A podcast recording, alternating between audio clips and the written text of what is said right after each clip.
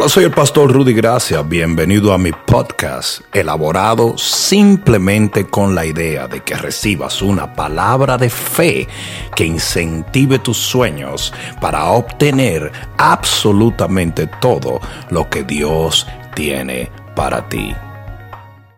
Estemos caminando de su mano y estemos dependiendo de él. Todo va a salir bien en el nombre de Jesús. Amén.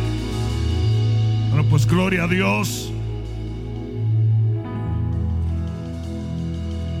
Yo voy a tomar una escritura que es bastante conocida por la iglesia, pero el Señor me habló algo que no hemos tratado en ella.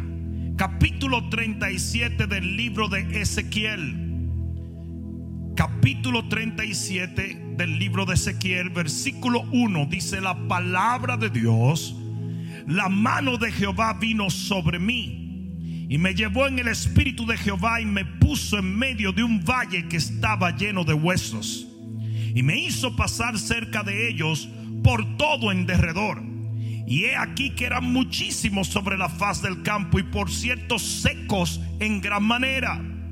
Y me dijo, hijo de hombre, vivirán estos huesos lo cual obviamente se destacaba que estaban muertos. Y dije, Señor Jehová, tú lo sabes. Padre, en el nombre de Jesús, en este día recibimos tu palabra como un rema divino de tus labios. Padre, permite que esta palabra nos llene de fe para nosotros obtener cada promesa que tú has asignado para esta generación.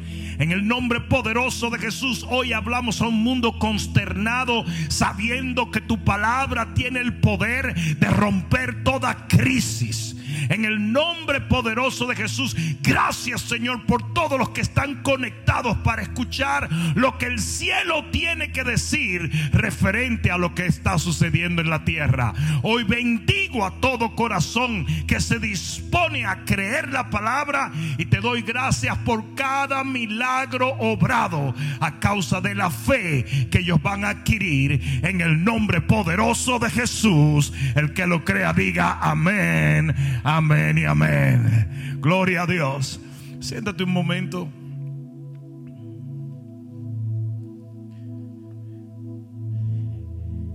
La escritura que acabamos de leer en el capítulo 37 del libro de Ezequiel, en el versículo 1 y 2, nos muestra mucho de lo que está aconteciendo hoy en día con la iglesia de Cristo Jesús.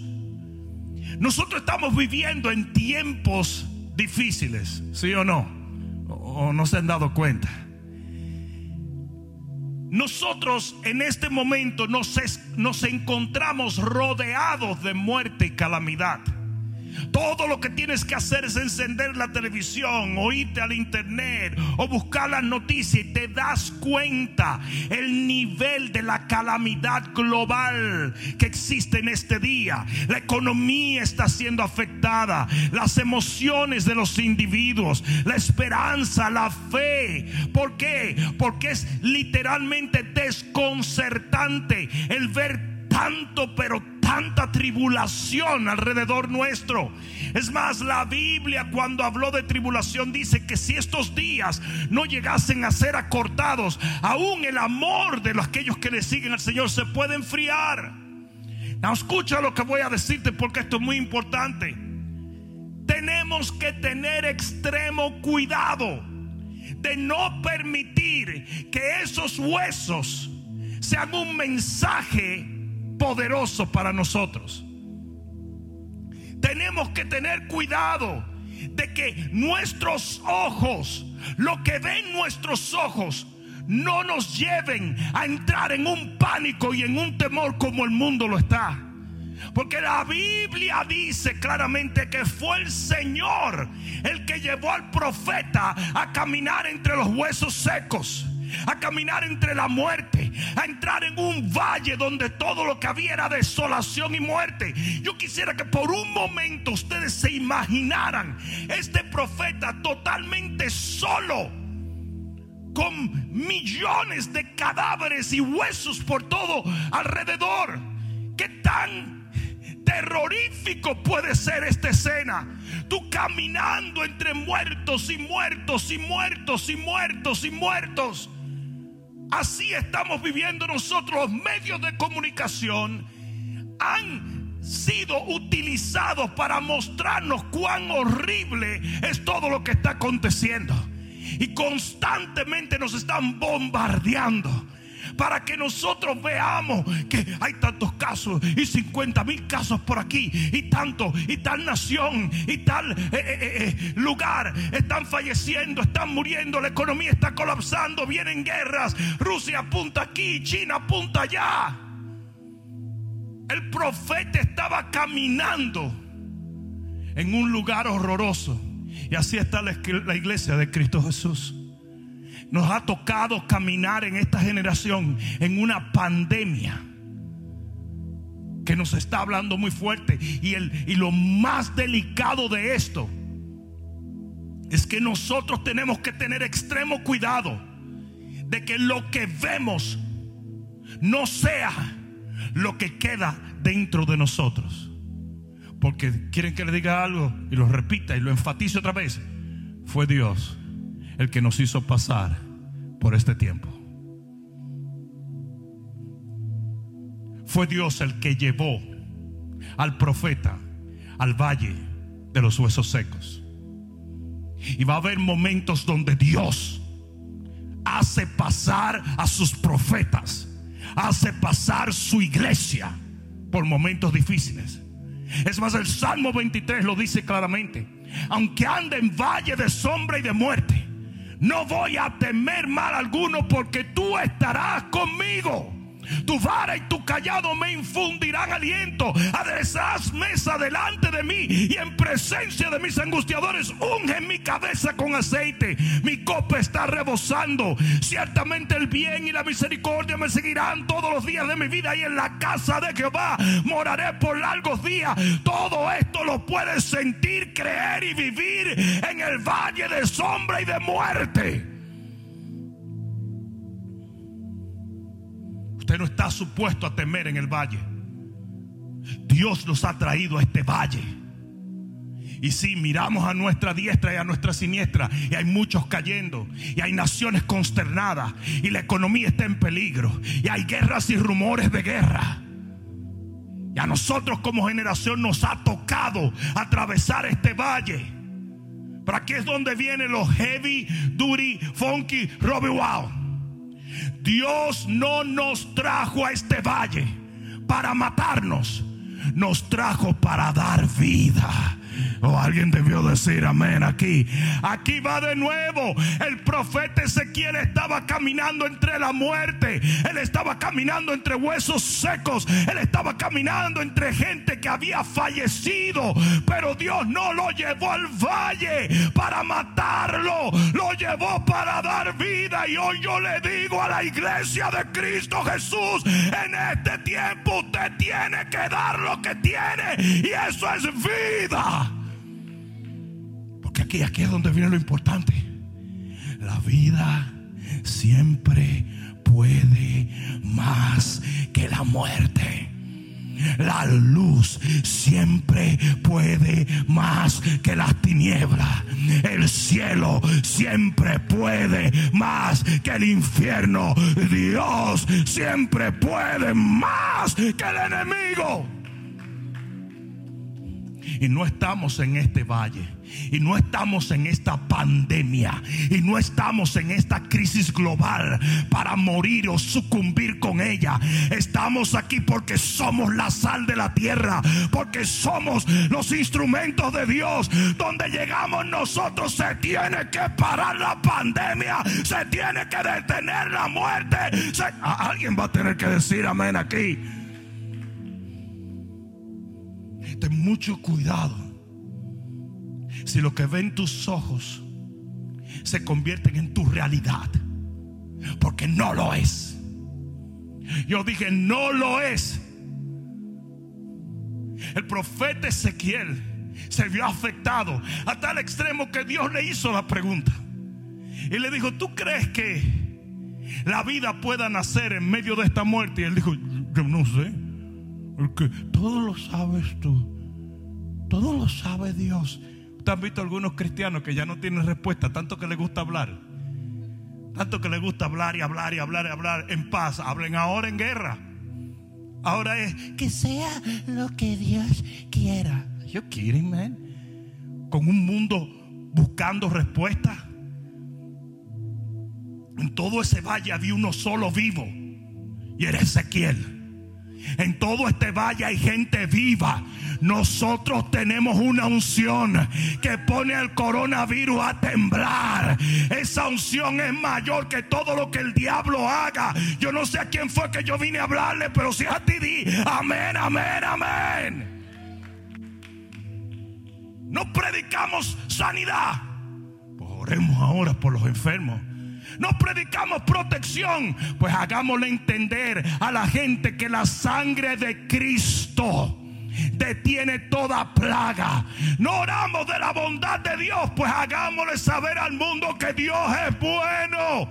No hablamos de la soberanía de Dios, que la gente sepa, mi Dios no pierde una sola batalla. ¿Saben cuándo se va a terminar este proceso? Cuando Dios sea glorificado por ello.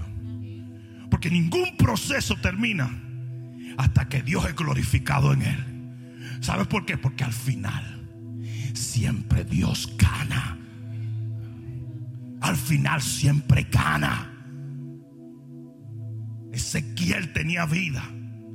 Y por tener vida Dios lo puso entre la muerte. Hay mucha gente que quiere unción. Pero ¿para qué quieres unción? Sino para dar vida. La cantidad de gente. A, a, cada rato me llega gente. Yo quiero ser pastor. Yo quiero ser ministro. ¿Y ahora? ¿Y ahora? Ahora es cuando se necesita mostrar what you got, baby.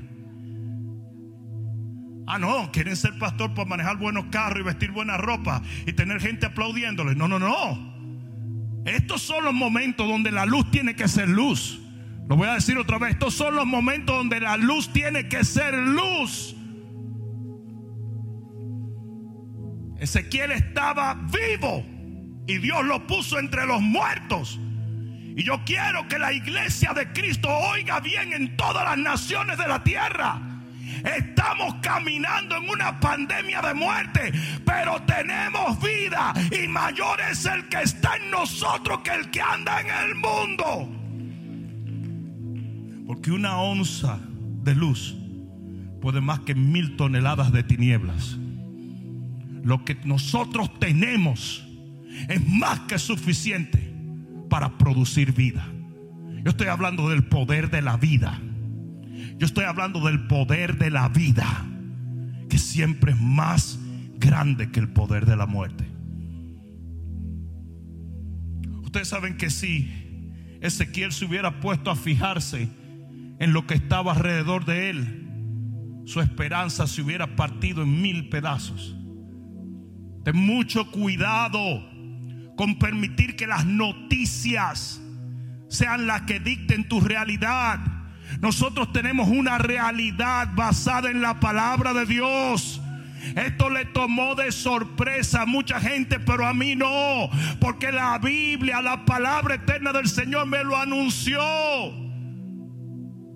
La Biblia lo dice claramente que los postreros días las naciones serán bautizadas de tinieblas, pero sobre nosotros se verá la luz de Dios.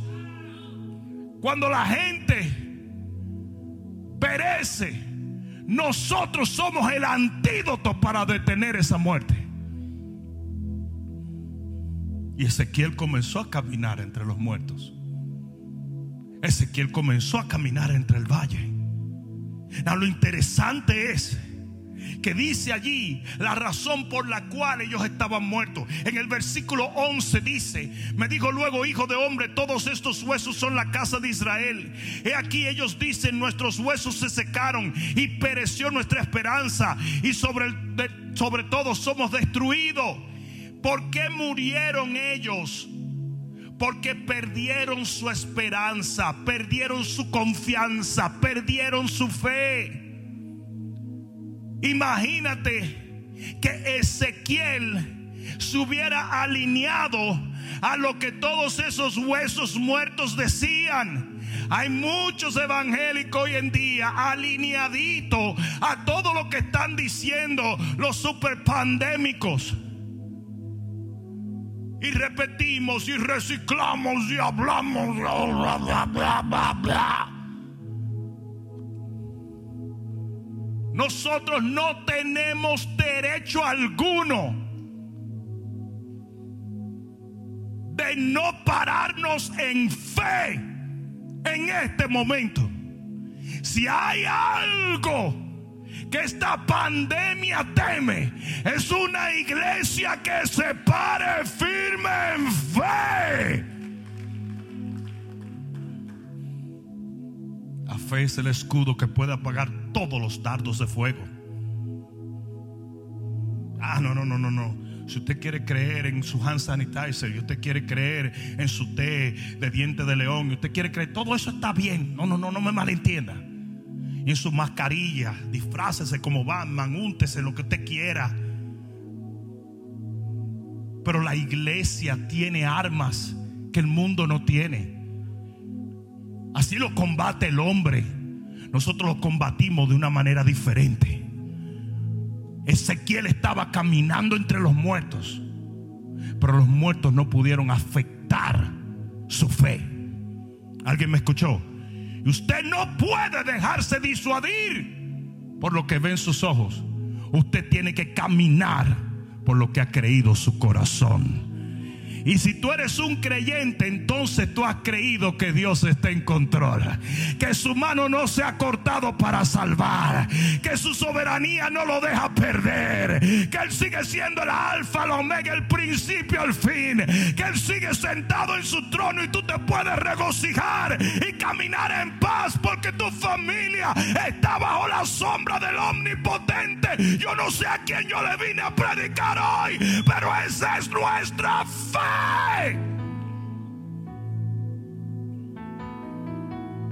Esa es nuestra fe. Imagínate Ezequiel preguntándole a los huesos, ¿y ustedes qué piensan? ¿Qué, ustedes creen que va a pasar? Hace muchos cristianos hoy en día preguntándole a los huesos. Los huesos no están ahí para darte respuesta. Los huesos están ahí para recibir de lo que Dios te ha dado para ellos. Alguien debió decir amén aquí. Tú tienes lo necesario para levantar esos huesos. Se llama el poder de la vida. Dice la Biblia, y la mano de Jehová vino sobre Ezequiel. Y entonces el Señor lo llevó a los huesos secos.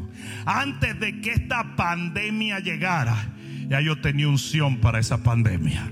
Antes de que viniera este problema, ya Dios tenía soluciones. Antes de que viniera la contrariedad o la circunstancia adversa, ya Dios me informó que yo voy a ser más que vencedor a través de todo esto.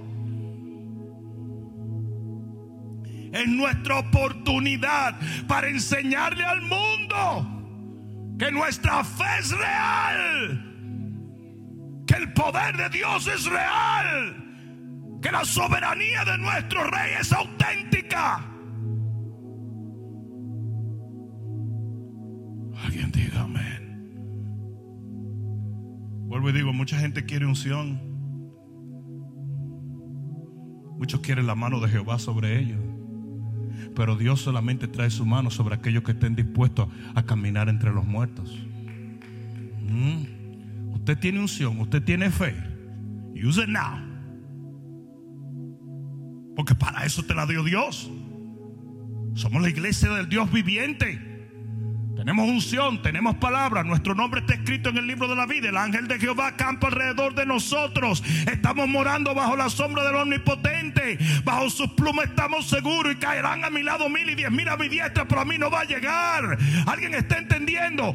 Esa es nuestra fe. Y eso es lo que tenemos que enseñarle al mundo en un momento como este. No, no, no. No estamos abrumados porque no sabemos qué vamos a hacer porque ya no va a haber papel higiénico. No estamos abrumados porque no sabemos porque ya no hay mascarilla. No estamos abrumados porque no sabemos si la abuelita le va a dar el coronavirus. No estamos abrumados porque no sabemos qué va a pasar, si vamos a tener trabajo o no. Nuestro Dios está en control. Un montón de pastores asustados. Y volverá la gente a la iglesia. Si no vuelve, no tienes llamado. Si no vuelve, entonces retírate. ¿Y cómo vamos a pagar los edificios? Ah, entonces tú contabas con la gente para pagar los edificios.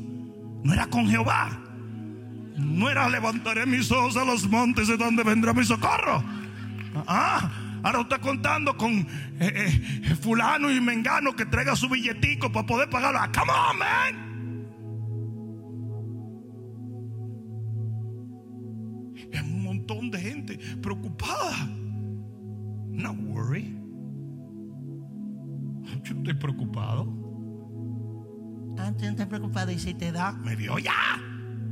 ¿Qué? Mi Dios no sana. Y si te mueres, pues, dos cosas. O me levanta Jehová de los muertos y tengo un mayor testimonio, o me voy y goodbye to you, baby. That's it. ¿Usted cree que a mí me, ¿Tú te crees que a mí un coronavirus me puede matar? Sin yo, sin yo haber terminado mi asignación. O tú no has leído, tú no tienes Biblia. Tú no has visto que la Biblia dice que el fuego no pudo quemar a Sadrach, Mesach y Abednego. Los leones no pudieron devorar a Daniel. Y la tormenta no pudo sucumbir la barca donde estaba Jesús. Hasta que usted no termina su asignación, no hay coronavirus, no hay demonio, no hay nada que se lo lleve de aquí. Alguien diga amén. ¿Alguien entendió eso? Tenemos unción por algo. Tenemos unción para esto. No, la unción no es para. No, no. No, no. La unción no es para eso. La unción es para esto.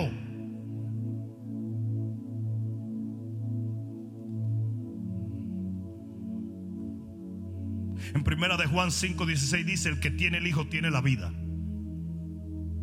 Y si usted tiene la vida y es incapaz de transmitirla, entonces usted es la persona más egoísta del mundo. Ezequiel fue puesto en ese valle como tú has sido puesto en esta pandemia para dar vida. Para dar vida. Dejemos de estar moviéndonos como el mundo se mueve. Ay, estoy loco porque me den unos días off para engordar, comer y ver Netflix. ¿Qué es eso? Estoy esperando el cheque de Trump. Yo voy a chequear tres veces al día. ¿Qué es eso? ¿Qué, es eso? Cuando la Biblia dice, unos confían en carros, otros confían en caballos, pero mi confianza está en Jehová. Usted tiene que confiar en Dios. Quizás lo debió aprender antes de la pandemia. Pero si no lo aprendiste antes de la pandemia, agárralo ahora que te lo estoy dando. Échale mano. Y permite que eso sea tu fe. Alguien diga amén. Pues yo no sé lo que dice tu Biblia, pero mi Biblia dice que la fe es la victoria. No lo que dice CNN, no la información, no lo que dice el CDC, no lo que dice fulano, mengano o perencejo. La fe es la victoria, la fe es la victoria, la fe es la victoria.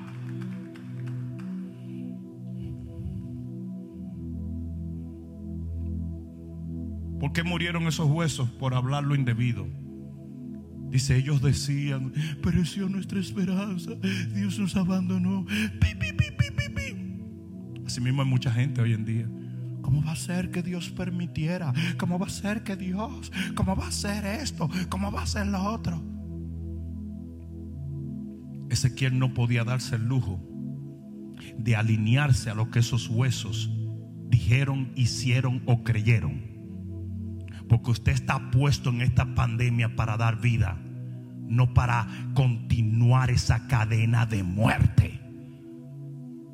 Que se sepa hoy bien claro. Que lo sepan los gobiernos de la tierra. Que lo sepan las autoridades. El antídoto a esta pandemia lo tiene la iglesia de Cristo Jesús. Y esta pandemia va a sucumbir por el poder de Dios. No porque hagan más mascarilla. No porque le cierren la puerta a los chinos. Nada de eso está funcionando. La razón por la cual yo puse un video de los presidentes de las naciones orando al Señor es porque ese video es un cumplimiento de Isaías 61 y 3. Que los reyes vendrán a buscar luz a Sion. Ten cuidado. Si te caes en la babosada que opaca tu luz. Ten cuidado si te conviertes en un hueso seco cuando debes ser un profeta que da vida. Ten cuidado si te tiras al suelo, te secas sin esperanza en vez de ser la solución. Los reyes de la tierra están conmocionados, clamando a Dios. Porque cuando todo en esta tierra deja de funcionar, el hombre se da cuenta que hay una sola solución y viene de arriba. Alguien debió decir amén a esto. Presidentes, hasta presidentes medio socialistas, dictadores pidiéndole a la gente, vamos a orar, vamos a levantar ladrones, sin vergüenza detractores, hasta los narcogobiernos están levantando manos. Hasta los comunistas están levantando manos. Porque se están dando cuenta que el único que puede tumbar este Goliat es el Dios de David. Alguien diga amén. Imagínate que Ezequiel hubiese comenzado a hablar disparate. Imagínate que él se hubiera contagiado con los huesos secos. Pero él entendió lo que la iglesia debe entender hoy. Estamos aquí en este valle para dar vida, no para morir en él. Por lo tanto, yo voy a decir tres cosas necesarias basadas en Ezequiel 37, cuando Dios nos pone en el valle de la muerte, como lo que estamos viviendo hoy. Debemos de hacer tres cosas. Número uno, debemos adquirir la perspectiva de Dios. Debemos adquirir la perspectiva de Dios. Y la perspectiva de Dios es siempre victoria, bendición, vida y poder. Porque Dios no está preocupado, Él no está viendo CNN, Él no está llamando a los doctores. Dios sabe bien que Él va a triunfar porque Él es soberano. Por lo tanto, si usted anda hablando disparate y negatividad, usted no tiene la perspectiva del cielo. Usted se ha dejado contaminar por los huesos secos y usted tiene la perspectiva de la tierra. Hello en el versículo 4. Mira lo que dice el versículo 4 de nuestro texto. Dice, me dijo entonces, dile a estos huesos, oigan palabra de Jehová. Oigan palabra de Jehová. Lo que usted tiene que oír es, que usted tiene que oír, que debe oír la gente hoy. Palabra de Jehová. No, no, no, no, está bien. La gente tiene mucho tiempo en las manos y anda reciclando un montón de memes y disparates. Y está bien, no hay problema. A mí me encanta el humor porque la risa es medicina. Pero tiene que llegar un momento donde tú entiendas que tú necesitas palabra de Jehová. Llénate de palabra.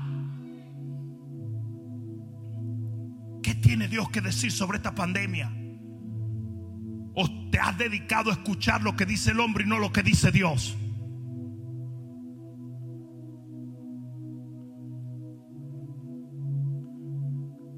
Dice que eh, cosas como esta, solo al que anda en tinieblas, dice primera Tesalonicenses 5, solo el que anda en tinieblas le sorprenden, pero el que anda en luz, yo dije el que anda en luz, esto no le sorprende. En el versículo 5 Le dice Dios al profeta, están muertos, ¿verdad? Sí, pero van a vivir. Esa es la perspectiva del cielo. Cuando el hombre ve muerte, Dios ve vida. Cuando el hombre ve enfermedad, Dios ve sanidad. Cuando el hombre ve crisis económica global, Dios ve bendición y prosperidad en su pueblo. Alguien debió decir amén aquí. Si todo el pueblo que miraba a Goliat decía que grande es Goliat. Pero David miraba a Goliat y decía, wow, qué bueno, mira qué frente más grande. Esto no hay manera de fallarle. Esa cabeza que tiene ese gigante, yo que no soy muy bueno en puntería, le voy a partir la ¿Sí o no?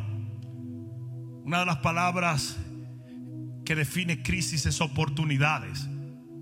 La gente ve crisis, yo veo oportunidades. No sé si alguien me está entendiendo.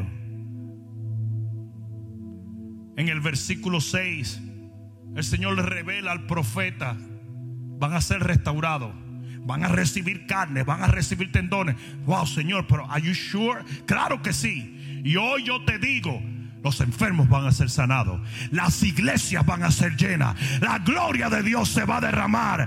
Alguien tiene que adquirir la perspectiva del cielo. Viene un bautismo de luz. Viene una gloria nueva. Viene una visitación de Dios. Viene, viene, viene, viene, viene. Porque cuando la gente ve muerte, yo veo vida.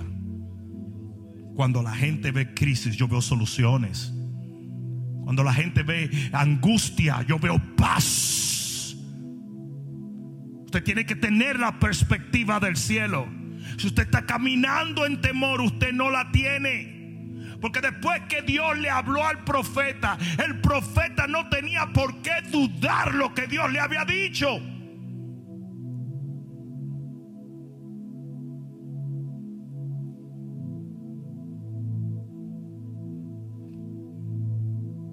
Te da una mega iglesia, te da muchas responsabilidades. Y Pablo decía, sobre mí, sobre mi hombro pesa la responsabilidad de las iglesias. Todos los días yo pienso en la multitud de personas alineadas a este ministerio. Pienso en los miles y diez miles que hay que pagar en mortgages, en, en, televisión, en esto, en lo otro. Pienso en un sinnúmero de cosas. Mis niños, los niños de aquí de la iglesia, los adultos, los líderes, las células y todo eso. Tú no pudieras procesarlo a menos que entendieras que Dios no está preocupado. Dios no está abrumado. Dios no está diciendo, oh my God Miguel, tráeme un té, por favor, para tranquilizarme. No. Usted tiene que tener la perspectiva del cielo. Amén.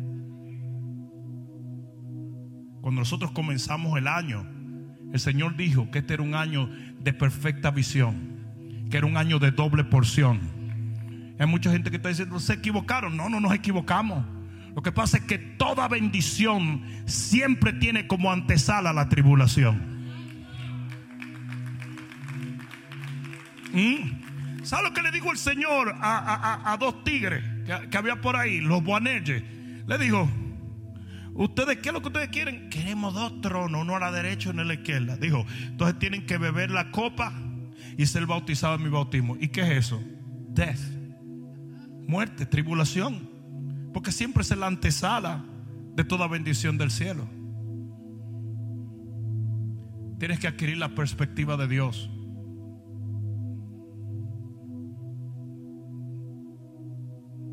Uno de los problemas que estamos teniendo hoy en día es que estamos viviendo en una generación tan egocentrista que dejamos de predicar escatología.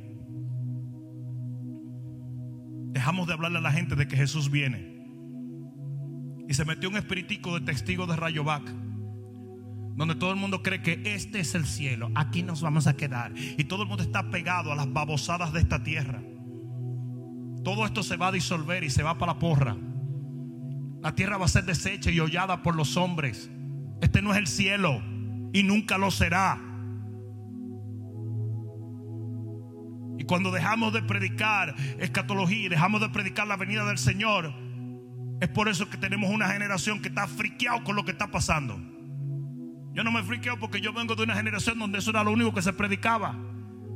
Todos los días yo esperaba que esto pasara. Y no estoy diciendo con esto que este es el final, final, final. Son como dolores de parto. Que cada vez van con más intensidad. Si esta es la contracción final antes de que dé alumbramiento a la venida del Señor, yo no lo sé. Pero estoy seguro que esto es un dolor de parto. Hello. Hay mucha gente sorprendida con esto. ¿Por qué? Si la Biblia lo anunció. Amén. La segunda cosa que debemos hacer si nos encontramos en el valle de la muerte y de la crisis, debemos proclamar el mensaje de Dios. El Señor le dice en el versículo 7, profetízale a los huesos. Y tú sabes lo que la iglesia tiene que estar haciendo. La iglesia tiene que estar profetizándole vida a la gente.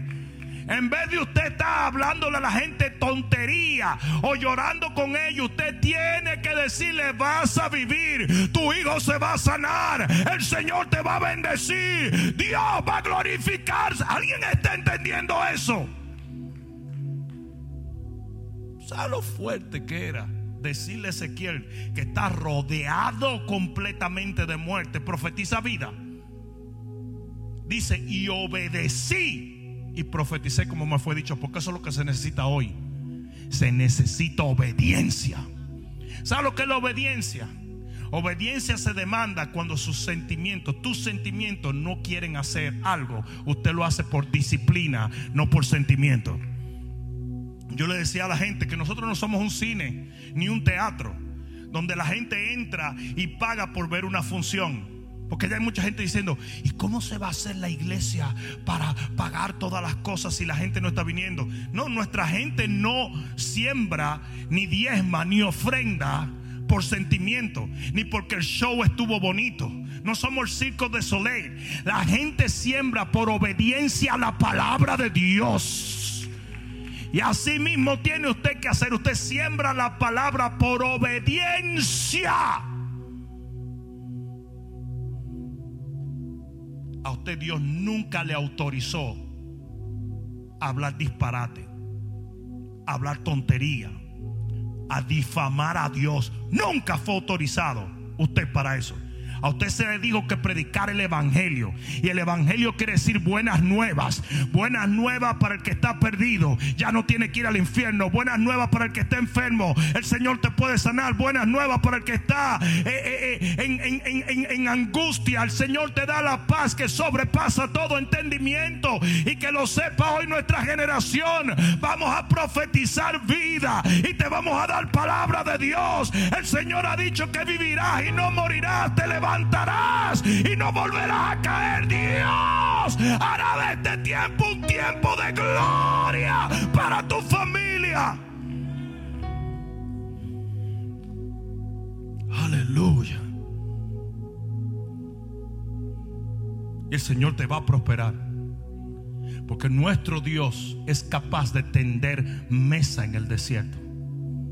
Y si Dios tiene que hacer que llueva maná del cielo, no va a ser Walmart, ni Costco, ni Texaco. Va a ser Dios. Yo dije, va a ser Dios. Va a ser Dios. Alguien diga amén. En primera de Pedro 3:10 dice, el que quiera amar la vida y ver buenos días, ¿a quién le gustaría eso? Dice, refrene su lengua del mal. Póngale un zipper a la boca. No diga nada si no tiene nada que se alinee a la palabra para decir. Santiago dice que la lengua es el timón y lo que determina tu destino no son los vientos mi destino no lo, no lo determina el corona. Mi destino no lo determina si se sana, si no se sana, si hay cuarentena, si no hay cuarentena, si los chinos no nos atacan o, los rusos no nos caen. No, no, nada de eso lo determina mi destino. Mi destino está determinado por la fe que yo decreto. A ese puerto yo llego por Dios, para Dios y en Dios. ¿Sí o no? Cuando leemos el Salmo 91 no nos damos cuenta que el Salmo 91 es una declaración. Es David declarando, el que habita al abrigo del Altísimo morará bajo la sombra del Omnipotente. Y yo he puesto a Jehová por mi habitación. Es una declaración. En Proverbios 18, 21 dice que la vida y la muerte están en poder de la lengua. En medio de ese valle de huesos secos, en medio de esa crisis de muerte, en medio de ese dolor y de esa angustia, en medio de todo eso, el Señor le dice a Ezequiel, profetízale vida. Usted tiene que hablar contrario a lo que usted ve. En el libro de Ezequiel capítulo 16 versículo 6 es bien interesante que Dios mismo nos ofrece una imagen de cómo Él funciona. Y dice, cuando estabas tirada en tus sangres, estaba sangrienta y tirada, abandonada y repudiada. Dice, yo pasé por donde ti y te dije, vive. Y cuando te dije, vive, te levantaste y fuiste multiplicada. Y fuiste bendecida. Asimismo tenemos nosotros que obrar. No podemos seguir reciclando tonterías. Tenemos que hablar vida. Tenemos que decretar vida. Tenemos que predicar este evangelio. Tenemos que llamar a nuestros vecindarios, a nuestros familiares. Tenemos que decirle al mundo, esta es tu oportunidad de pasar al equipo de la luz. Estos días muchos pastores me han llamado, vamos a hacer un Instagram eh, eh, eh, compartido. Le digo, claro que sí, ya no sé cuántos he hecho, ya hasta se me está yendo la mente un poquito. Pero, y, ellos dicen, wow, qué honor, pastor, que nos permitas hacer eso. ¿Qué honor de qué? Este es el momento de nosotros hacerlo.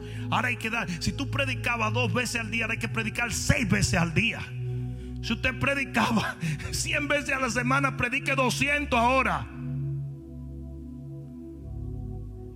Si usted no le profetiza vida a la gente, la gente no va a vivir, no se va a levantar. Algo mató esos huesos. A mí no me importa lo que mató esos huesos. La Biblia ni siquiera habla de eso. ¿Se, se han dado cuenta que la iglesia siempre busca una prerrogativa para predicarte? Como, como que tú te tienes que merecer que yo te predique. ¿Are you kidding? Mientras más endemoniado estés y mientras peor estés, ahí es cuando más necesitas palabras. Los sanos no necesitan medicina. Lo dijo Jesús. Jesús dijo eso. Está en letras rojas. Está en letras rojas. Quienes necesitan medicina son los enfermos. Vaya y háblele la palabra a la gente. Vaya y háblele la palabra. Si usted no le profetiza esos huesos, los huesos no se van a levantar. Después no le esté echando culpa a Dios, que ya Dios le dio el mensaje a usted. Usted tiene que pasar por esos sitios y decirle, vive, vive, levántate, vivirás, serás bendecido, el Señor te va a prosperar, eh, el virus se va, la enfermedad se va, el problema se va. ¿Alguien está entendiendo? Si usted no se para en este momento y profetiza con ellos, cuando se vaya el famoso virus, ¿ustedes creen que van a querer venir a la iglesia con ustedes? You were hiding just like them. Usted estaba escondido en la casa viendo Netflix.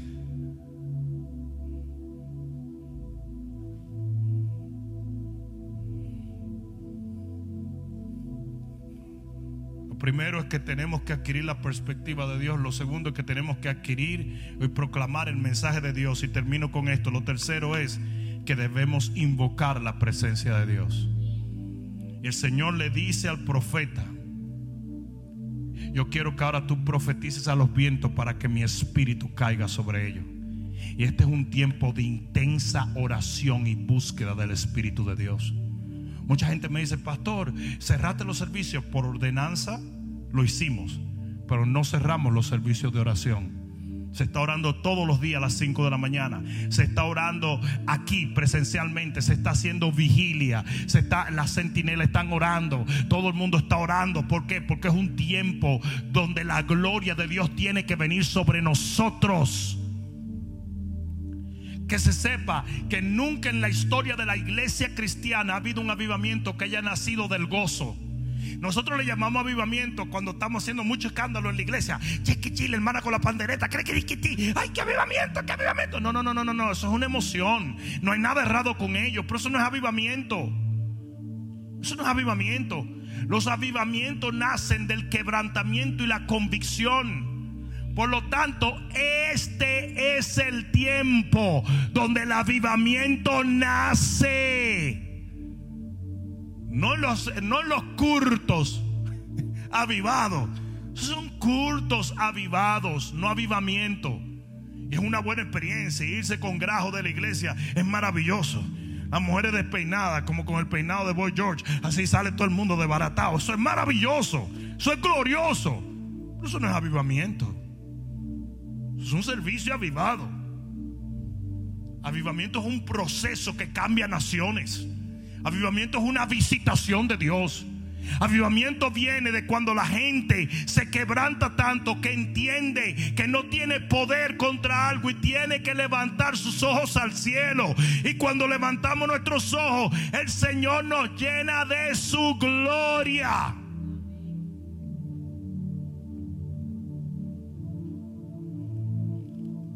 Todo avivamiento nace de la calamidad. Toda obra divina de poder parte de circunstancias adversas. Toda visitación de Dios viene a causa del quebrantamiento. Esto lo aprendió Ezequiel, el mismo Ezequiel, el profeta. Mira lo que dice Ezequiel capítulo 1, versículo 3. Ezequiel capítulo 1, versículo 3. Mira esto. ¿Estás allí? Mira. Vino palabra de Jehová al sacerdote Ezequiel, hijo de Buzi en la tierra de los caldeos, junto al río Quebar. Vino allí sobre él la mano de Jehová. Y miré. Y he aquí que venía del norte un viento que. Un viento que. Un viento tempestuoso. Eso es lo que está viendo el profeta. Que venía una tormenta. Dice, dice, dice, un viento tempestuoso y una gran nube con un fuego envolvente. Y alrededor de ese fuego, alrededor de él, un resplandor. Y en medio del fuego, alguien diga en medio del fuego, algo que parecía como bronce refulgente.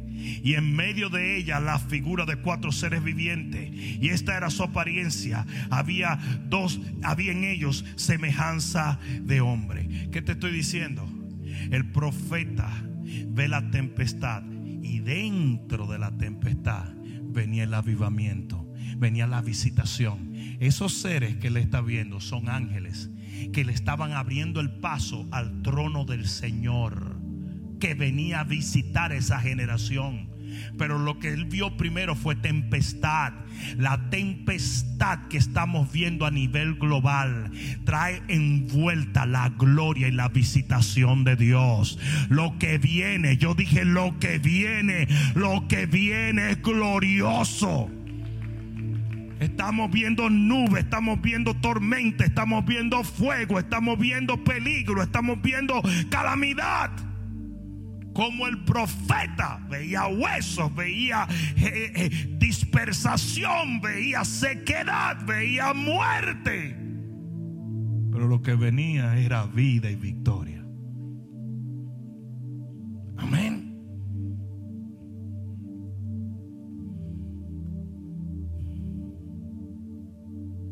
En el versículo 8 de nuestro texto dice que aunque Él había hecho todo, no había en ello espíritu. Y nosotros podemos organizar todo, pero sin el Espíritu de Dios no vamos para parte. Por lo tanto, adquirir la perspectiva de Dios es lo primero. Adquirir el mensaje de Dios es lo segundo. Pero adquirir la presencia de Dios es lo tercero. ¿Alguien me escuchó? ¿Alguien me oyó? Pónganse de pie.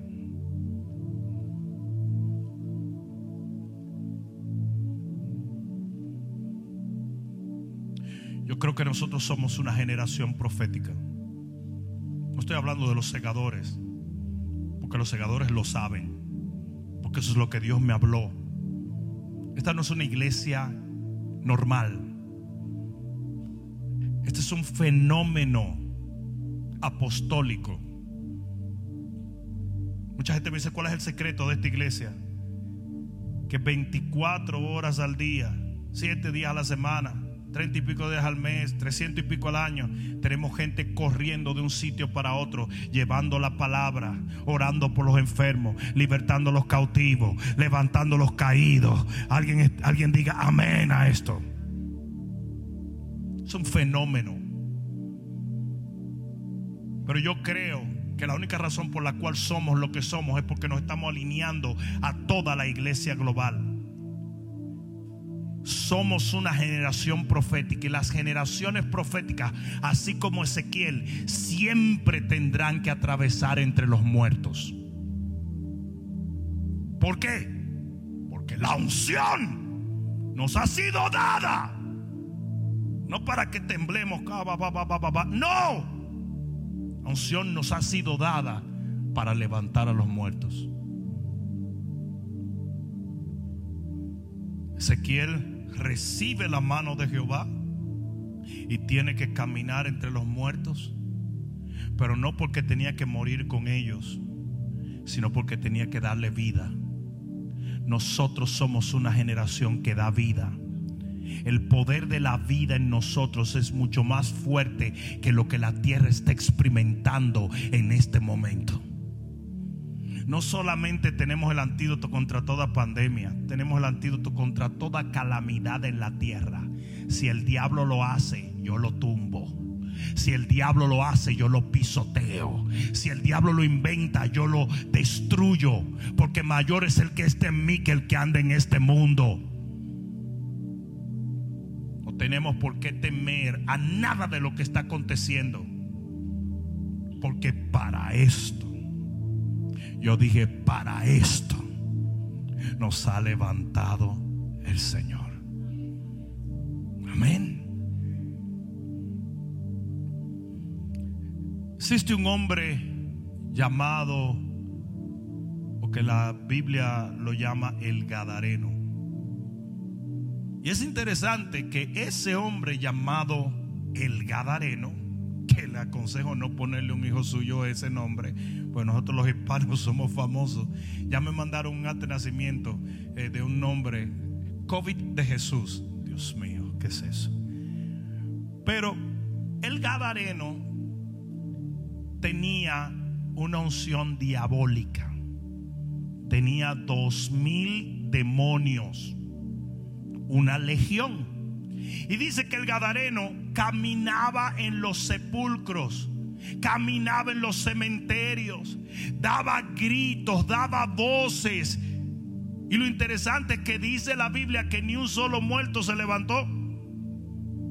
No fue como el, el, video de thriller de Michael Jackson, que salieron los zombies. No, ni un solo muerto se levantó mientras él estaba con una unción diabólica. Pero cuando Jesús lo liberta, Jesús envía a este hombre y le dice, vete a los tuyos y dile lo que yo he hecho por ti. Y la historia dice que el hombre ganó cinco ciudades en Decápolis. Donde quiera que él iba, él producía vida porque Él tenía vida. Alguien está entendiendo eso. Y eso es lo que la iglesia tiene que hacer hoy. Hay que dar vida. Hay que levantar a los muertos. Hay que decirle al mundo, nosotros tenemos la respuesta. Nosotros tenemos la solución. Alguien de un grito de gloria si lo cree. No, no tememos. ¿Quiere que le diga algo? Voy a decir algo, esto se lo voy a dar gratis. En la Biblia, temor es reverencia. Por eso es que dice que tenemos que temer a Jehová. Es respeto y reverencia. Ustedes lo saben, ¿verdad? O sea, tememos a Dios para poder hacer esto. para poder dar a Dios la pleitesía sobre nuestras vidas, para hacerlo el rey. Por eso tememos a Jehová. Es respeto, es reverencia. ¿Verdad? Si usted teme el virus, usted se está inclinando ante el virus.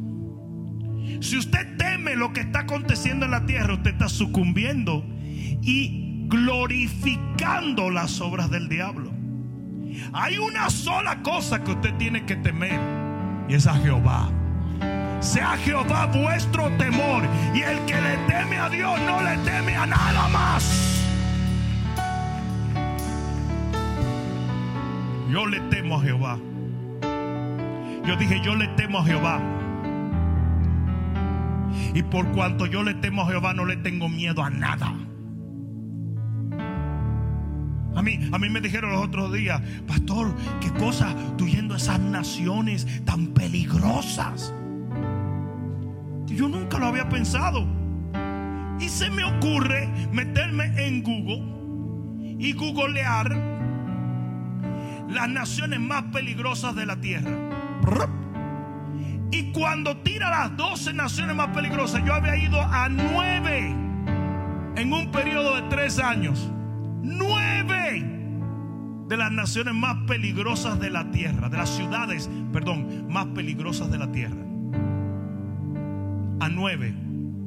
Y nunca vi peligro.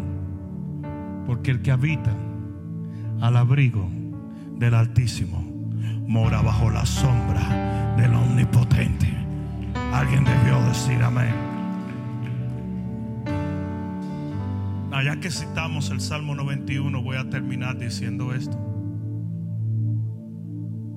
El Salmo 91 dice, solo bajo sus plumas estarás seguro. Y alguien diría, pero yo no sabía que Dios tenía pluma. Siempre Dios hace referencia a sus alas, no porque las tenga, sino porque el lugar más seguro de un polluelo, de cualquier ave, es bajo las alas de su mamá.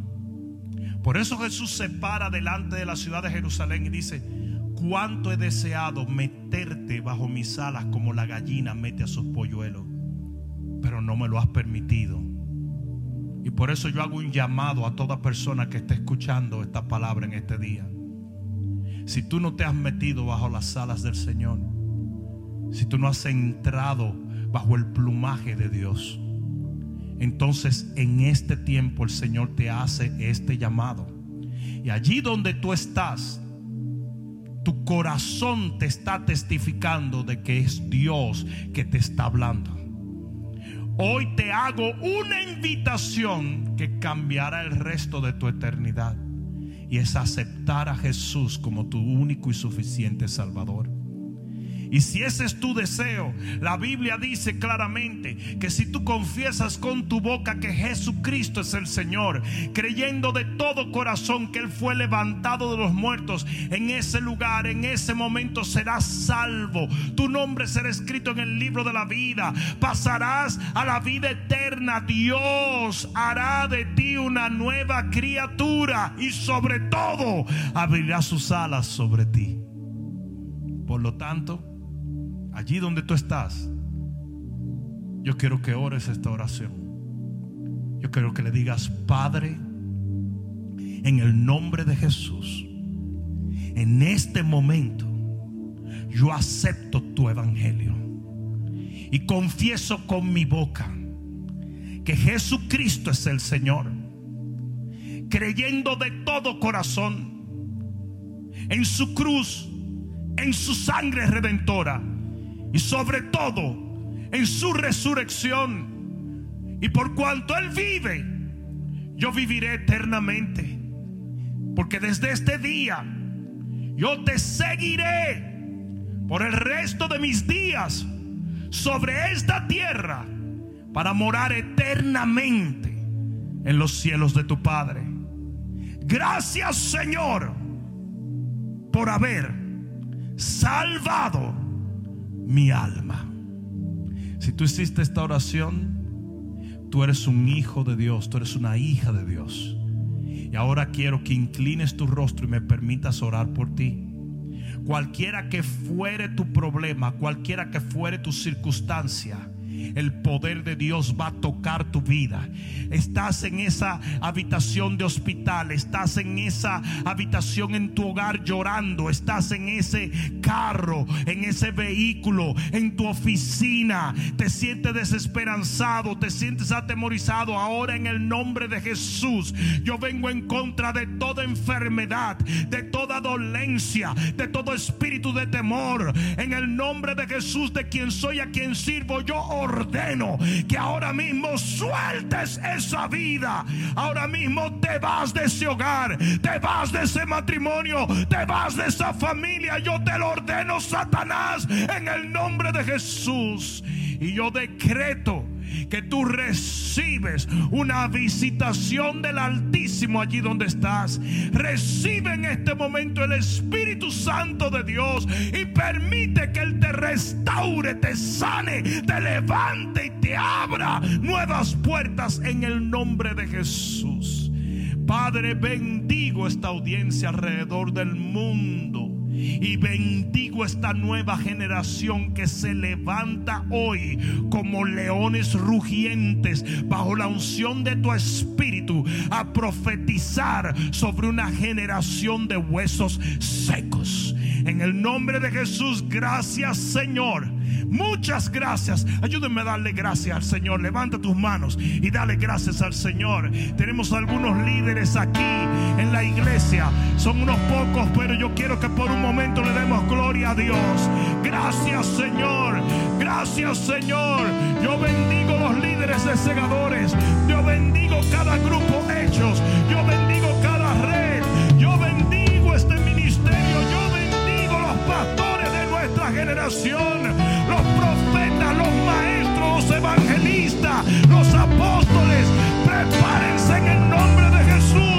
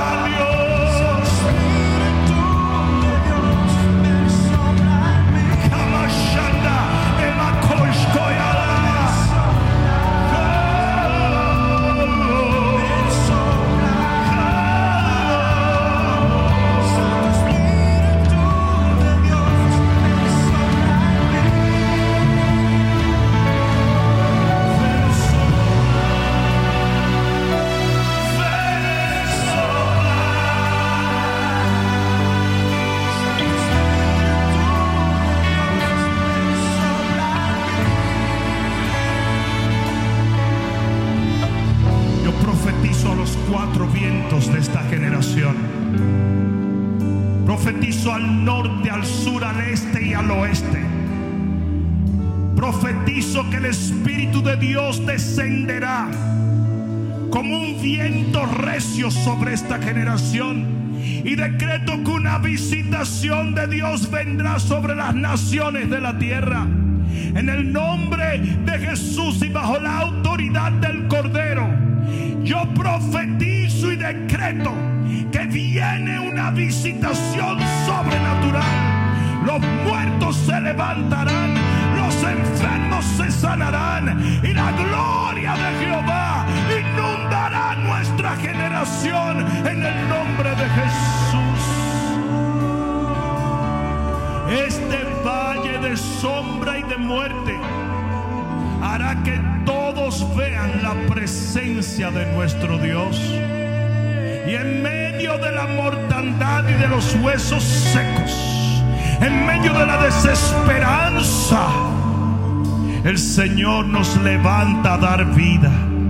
Y el poder de la vida se mostrará en nuestra generación. En el nombre de Jesús, el que lo crea diga